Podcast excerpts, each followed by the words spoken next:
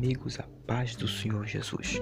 É com muita alegria, com muito prazer, que nós vamos começar a partir de hoje gravar uma série de mensagens baseada no livro de Marcos.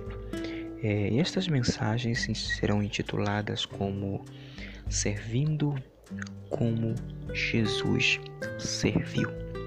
E eu quero convidar você a acompanhar conosco a leitura do nosso texto base, que está no livro de Marcos, capítulo 10 e versículo 45, que diz assim: Pois o filho do homem não veio para ser servido, mas veio para servir e dar a sua vida em resgate de muitos.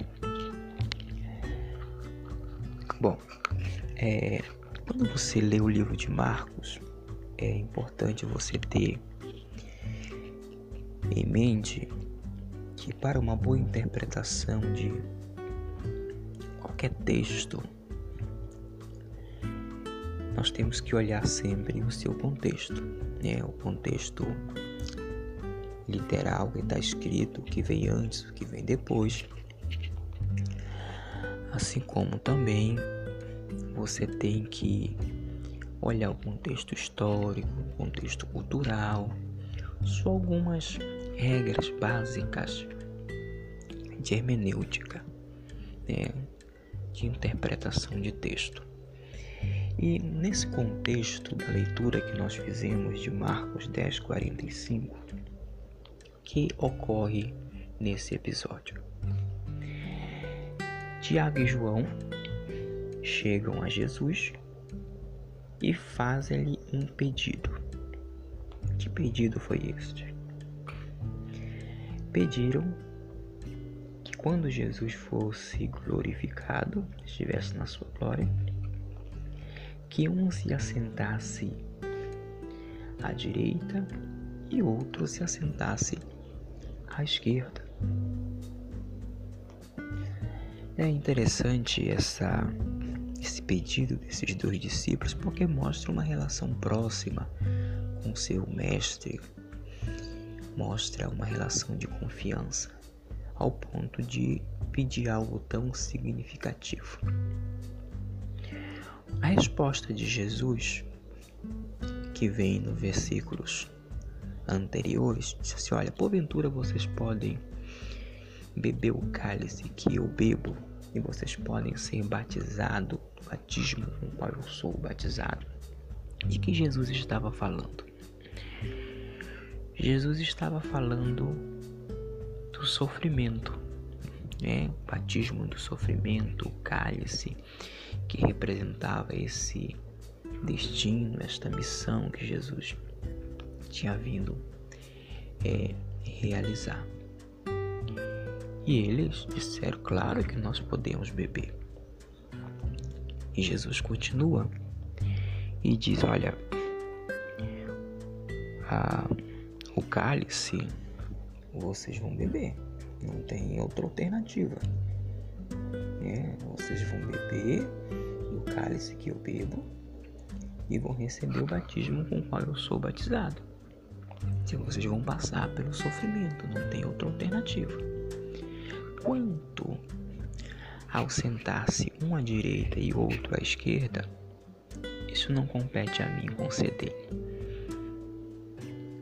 Isto já está preparado a quem o Pai determinou. Então, o que os discípulos descobriram nesta conversa com Jesus? Primeiro que o sofrimento do cristão ele é inevitável inevitável.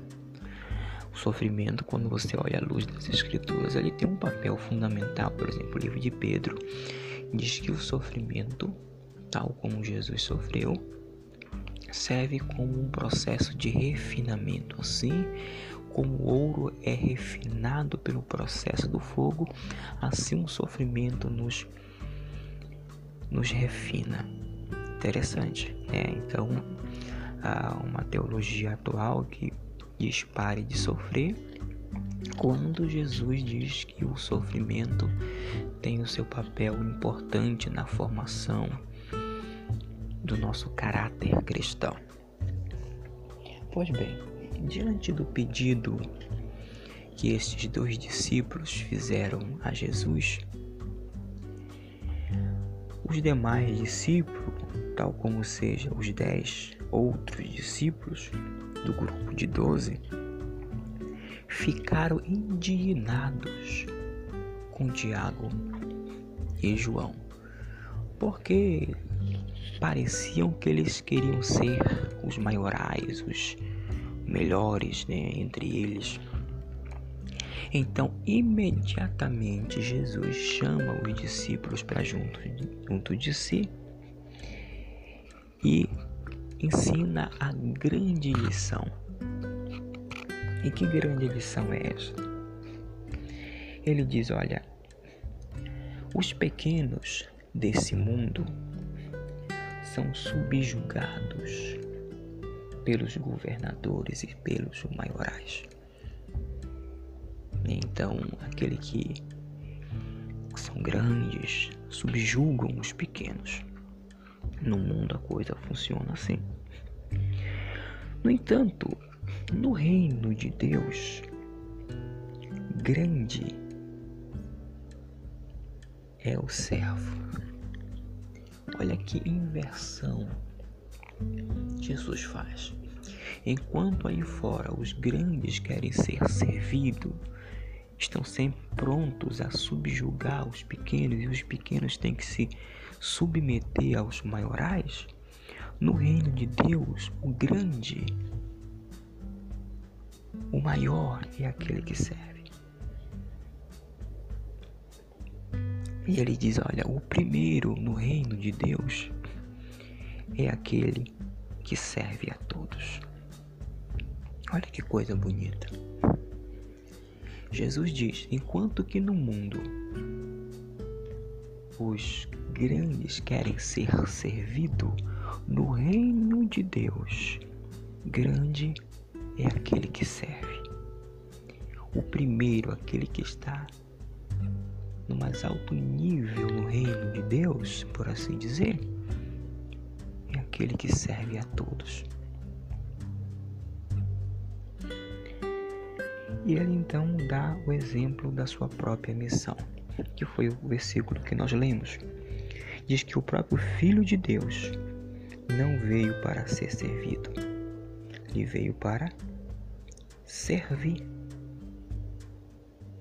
e dar a sua vida em resgate de muitos. Agora a pergunta que nós queremos fazer nesse primeiro episódio deste podcast é a seguinte: Como seguir o exemplo de Jesus? Como seguir o seu exemplo? Então é importante nós começarmos a entender o próprio livro de Marcos. O livro de Marcos, ele apresenta Jesus como o servo. Todo estudante da Bíblia, ele tem que ter algumas verdades em mente quando estuda as escrituras. Primeiro, que Jesus, ele é o personagem central de toda a Bíblia. Mesmo no Antigo Testamento, antes da encarnação de Cristo, ele está presente em todos os escritos, de maneira prefigurada, de maneira em que os profetas se referiam a ele. Toda a escritura, o personagem central é Jesus. No Novo Testamento, pós-encarnação, cada um dos evangelhos, e assim como os demais livros, vão apresentar Jesus como uma, é, de uma forma. E aqui no livro de Marcos, ele é apresentado como servo. No livro de Mateus, ele é apresentado como o rei. No livro de Marcos, como servo. No livro de Lucas, como o filho do homem. No livro de João, como o filho de Deus. Então, tenha sempre isso em mente. A partir então deste entendimento que o livro de Marcos apresenta Jesus como o filho, como o servo, por melhor dizer, então nós temos que ler o livro de Marcos tentando descobrir como Jesus se portava como este servo. Então é a primeira chave do entendimento do livro de Marcos. É, o livro de, Marco, de Marcos foi escrito por João Marcos, que era sobrinho de Pedro, e ele fora escrito para não judeus, para romanos. É, dizem alguns estudiosos que foi escrito para os soldados romanos. E quando nós falamos de Roma, do Império Romano, dos romanos, é importante nós termos em mente também que eles entendiam com precisão o que a expressão servo significava. Por quê? Porque no grego a palavra Kyrios, que quer dizer César, que significa Senhor. Então, César não era um nome próprio, era um título, assim como se dá um título ao presidente da República, ao governador, ao prefeito, vereador. É apenas um título. Então, quando Marcos apresenta Jesus como o servo, eles entendiam a linguagem por quê? Porque Jesus se coloca na posição de alguém que está abaixo de uma autoridade maior, que é um Senhor. E eles entendiam isso porque eles estavam debaixo da autoridade de César. Então, com esta breve introdução, nós queremos começar a nossa jornada para entendermos como eu posso servir como Cristo serviu. No nosso próximo episódio, nós vamos começar a mostrar à luz do livro de Marcos alguns exemplos de como eu posso servir como Jesus serviu. Shalom Adonai. Que Deus abençoe a todos em nome do Senhor Jesus e aguarde a nossa próxima mensagem.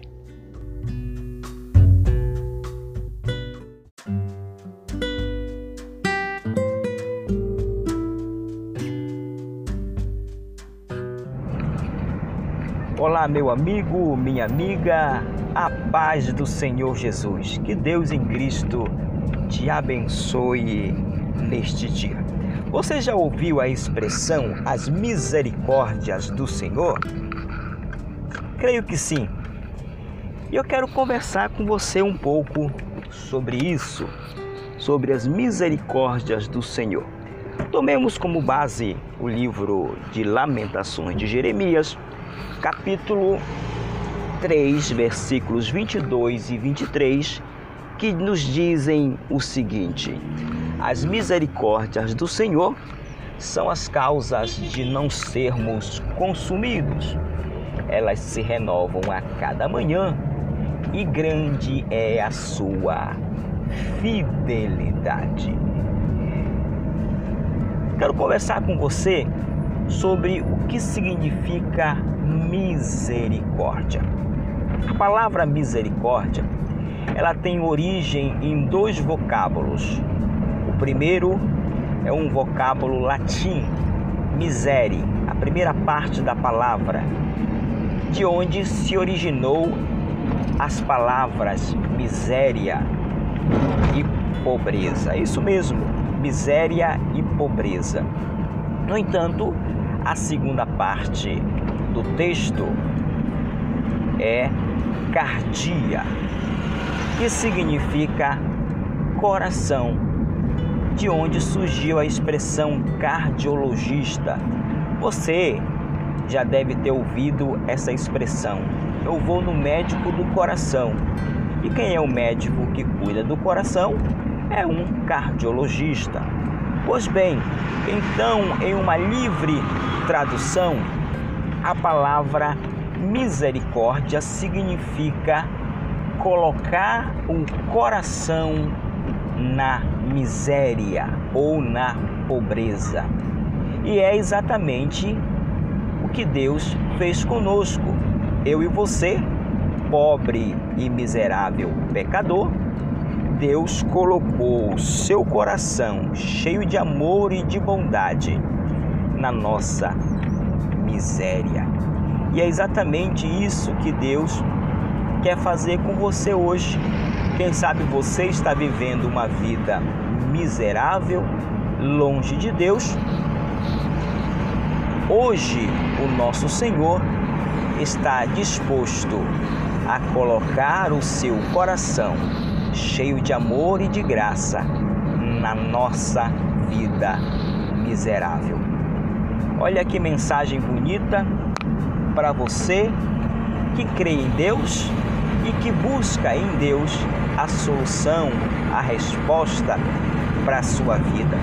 E é interessante os versos que nós citamos de Lamentações, que diz que esta misericórdia, este amor de Deus gracioso, este coração cheio de graça e de bondade, que é colocado na miséria humana, ele faz isso todos os dias. O texto diz que a misericórdia do Senhor, ela se renova a cada manhã e grande é a sua fidelidade. O que isso significa?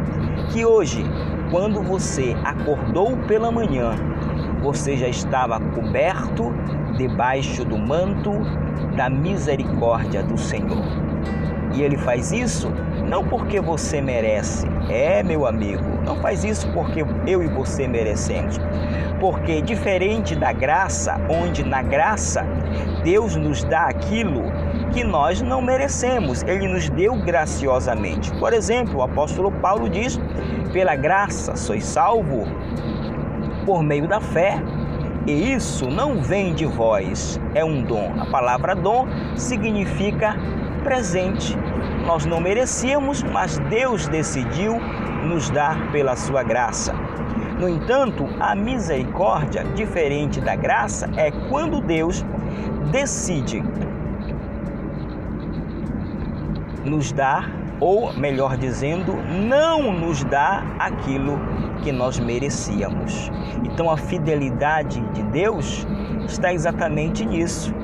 Deus resolve não nos deixar morrer, não nos deixar ir para o inferno, ele é misericordioso conosco. Então, ele diz: Não, não vou dar o inferno, vou colocar o meu coração nessa vida miserável e vou transformar. Ele faz isso por merecimento? Não, ele faz isso porque ele é fiel àquilo que ele prometeu. Que Deus em Cristo te abençoe nesse dia e que a misericórdia do Senhor cubra você, sua casa e sua família de modo sobrenatural. Fique na paz do Senhor Jesus e até uma próxima oportunidade.